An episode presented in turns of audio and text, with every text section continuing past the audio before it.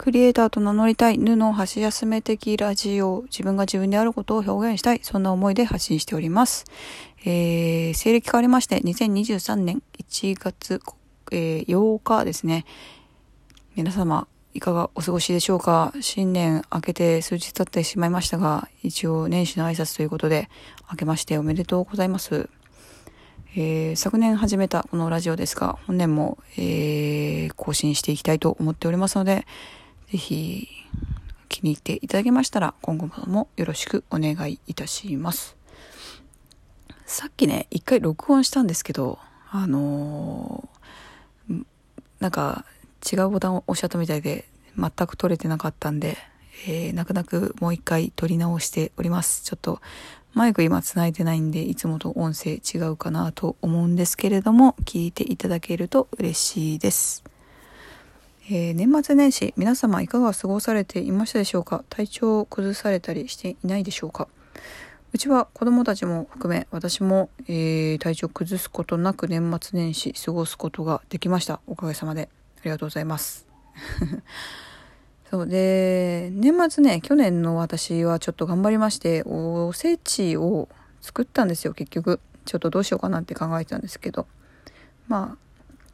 そう。で、初めて伊達巻きも自分で作ったんですよね。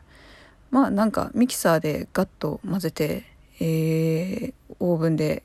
バッと焼いて、えー、巻きすでぐるぐるっと、えー、縛っといて。で、まあ味が味がじゃないや。粗熱取れて、まあ、半日ぐらい置いとけば、形が整いますよ、みたいな書いてあったんで、そう、レシピ見ながら初めて作ってみました。そう、焼きたて食べた時は、うん、ちょっと甘すぎるかな、なんて思ったんですけど、あの、冷えて、冷めてからね、あの、切って、まあ、食べたら、味も落ち着いて、なかなか、あの、食べやすくてあこれだったらまた来年も来年も今年か、まあ、次の年も作れるかななんてことを思っていました。うん。そう伊達巻きってね買うと地味に値段するじゃないですか。かまぼこ作るのはねあのキットとか買ったとしてもちょっとなかなか自分家で作るって、うん、難しいかなと思うんですけれども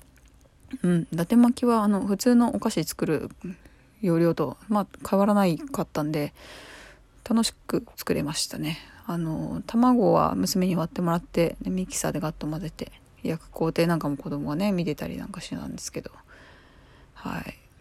そう息子はね甘いの好きなんで伊達巻きと黒豆ばっかり食べてました。だから今年今年まあ去年うん今年のおせちですね。には黒豆はねあの買ったものを入れたんですけどまあ次の年は黒豆炊いてみてもいいかなっていうのをちょっと思いました。あもうなんせ息子がすごい食べるんで、はい、自分で作ってみるのもいいかななんて思いました。うーん、お重もね、実家にあるかななんて思って、えー、親に聞いて、お重もしあったら欲しいんだけどって言ったら、あ、あるよって持ってきてもらったんで、3段の、まあ、小ぶりのね、小さめのお重だったんですけど、そこに作ったものとか買ってきたものを詰め詰めして、えー、1月1日にパッと出して、えー、いただきました。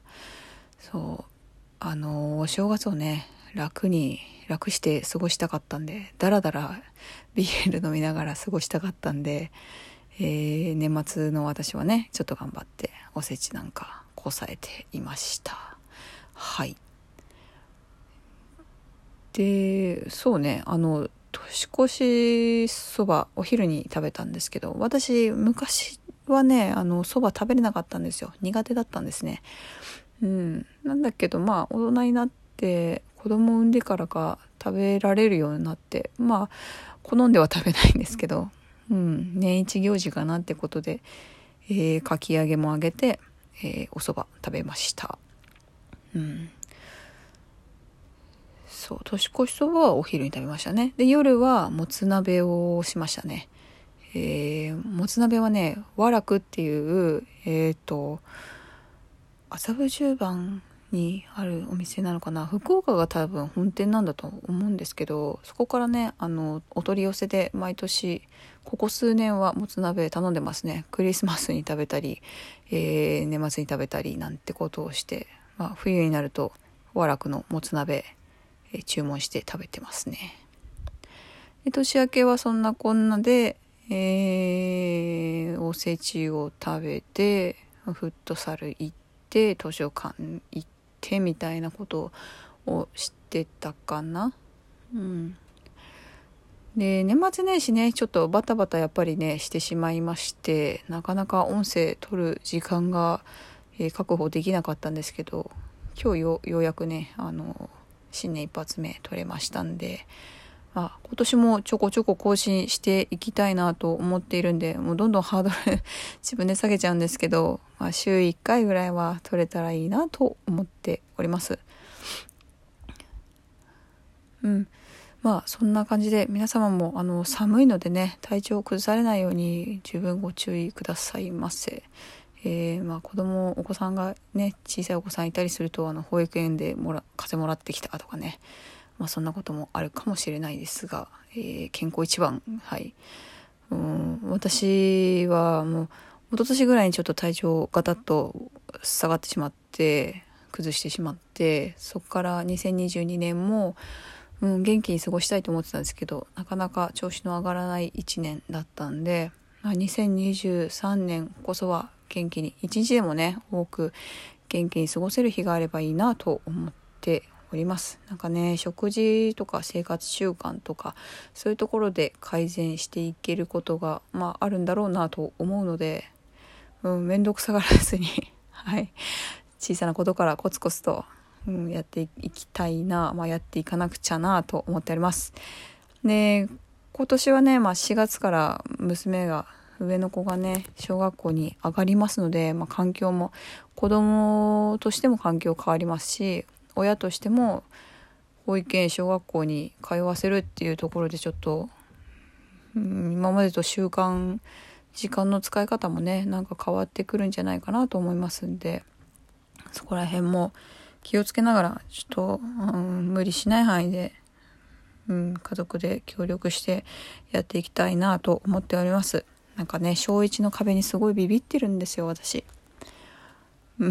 なんか壁がそびえ立ってるような気がしちゃっててちょっと怖くてまあでもやってみないとわからないことってすごく多いと思うんで